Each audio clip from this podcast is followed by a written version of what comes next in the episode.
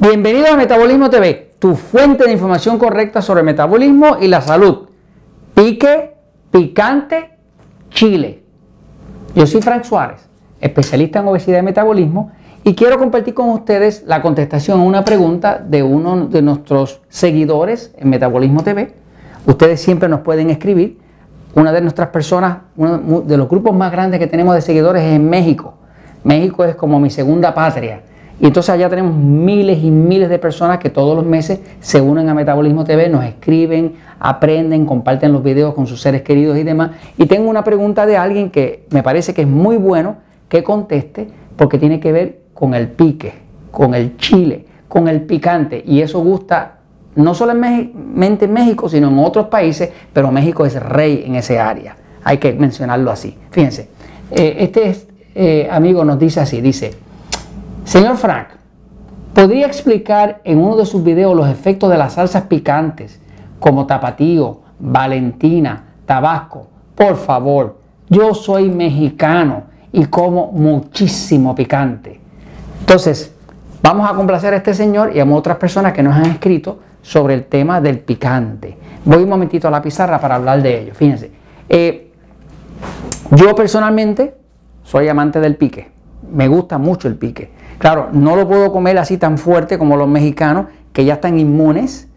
Tengo muchos amigos mexicanos, visito México constantemente, quizás tres, cuatro veces al año. Y cuando me siento con mis amigos mexicanos, pues ellos siempre son más arrojados. Este, ellos, eh, eh, eh, lo que a mí me pica mucho, a ellos les pica casi nada. de hecho, ellos nos cuentan que nada es picante, pero quiere decir que uno tiene cierta capacidad de adaptación al picante, ¿no? Fíjense. La, el picante, el chile, el ají, tiene una sustancia que se llama eh, capsaicina. La capsaicina tiene a cantidad de estudios que se han hecho, estudios científicos, eh, que han demostrado que tiene muchas buenas ventajas. Por ejemplo, hay un estudio de la Universidad de Nottingham que se publicó en la revista Biochemical and Biophysical Research Communication en el 2007, que demostraba que la capsaicina tiene un efecto anticáncer. En efecto, tiene un efecto anticáncer. Se demostró que tiene efecto anticáncer. Ahora, eh, la capsaicina como tal tiene un efecto analgésico, quiere decir que quita dolor. Eh, se ha utilizado mucho para el dolor del lumbago. El dolor del lumbago eh, se usa en forma de unos parches, unos parches transdérmicos. Transdérmicos son unos parches que tiene la capsaicina pura y, pasan a través de la piel. Y tiene un efecto analgésico que quita dolor. Eh, también se ha visto que la capsaicina es muy, muy efectiva para el dolor neuropático, para la neuropatía diabética. De hecho, es más efectiva la capsaicina que los mismos medicamentos que usan para los diabéticos que tienen neuropatía diabética. La capsaicina de por sí tiene eh, unos beneficios que se reclaman, se reclaman que tiene beneficios de que aumenta el metabolismo y es cierto que aumenta el metabolismo porque la capsaicina tiene un efecto termal. Termal quiere decir que caliente. Todo lo que calienta el cuerpo significa que el metabolismo está subiendo. Todo lo que enfría el cuerpo significa que el metabolismo se está reduciendo. Así que la capsaicina tiene un efecto que aumenta. A veces uno come picante y siente el sudor salir y es que el metabolismo se activó. ¿no? Este, eh, la capsaicina tiene otro efecto eh, que, hay ciertos estudios clínicos que prueban que es así, que tiene un efecto tipo ah, de, mejoramiento en la sexualidad.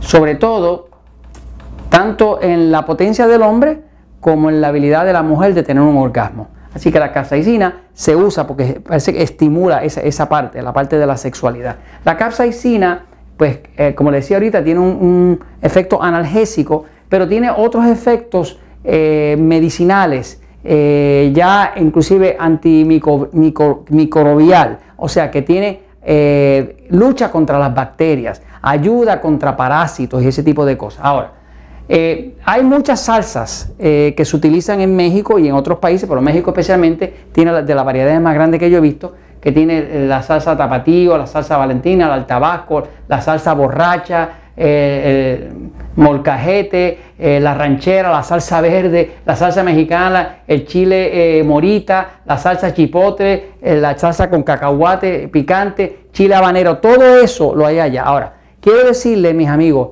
en honor a la verdad, que si bien es verdad que la capsaicina tiene esas propiedades y están demostrados, quiero que sepa que en este universo, en este mundo, no hay absolutos. Lo que le quiso con el absoluto es que no necesariamente esto es bueno para todo el mundo. Es verdad que tiene esas propiedades. Por ejemplo, yo tengo una persona que, que está en Costa Rica que me la había salido como una inflamación en la próstata, un señor. Eh, nosotros creemos mucho en buscar la verdad de las cosas. Si usted aprende el tema de alimentos agresores, vea los episodios y va a ver que en los episodios estoy mencionando que para algunas personas el chile, el ají, el picante es un alimento agresor. ¿Cómo usted sabe si un alimento es agresor o no? Pues usted busca un glucómetro. Un glucómetro es un instrumento para medirse la glucosa. Usted se mide la glucosa, come su chile y dos horas después revisa la glucosa. Si esa glucosa se queda por allá arriba, y no baja, pues ya usted sabe que estresó al cuerpo. Así que la forma segura, segura, usted sabe que todos esos beneficios están disponibles para usted. No sea que le pase como mi amigo allá en Costa Rica, que tenía las próstatas muy inflamadas, que ya le estaban hablando de meterle radiación y descubrimos cuando hicimos la prueba de alimentos agresores que lo que le disparaba la glucosa por las nubes y le inflamaba la próstata no era otra cosa que el chile, pique, picante y ají. Y no hizo nada más que dejar el picante y automáticamente se acabó la inflamación. Así que básicamente es verdad que la capsaicina tiene ese beneficio, pero si usted quiere saber realmente qué tal le va a usted, por favor, aprenda a, buscar sus alimentos agresores. Con la ayuda de un glucómetro usted lo encuentra y si cuenta que le dispara el azúcar por las nubes, ya usted sabe que no le conviene. Y eso se lo comento porque la verdad siempre triunfa.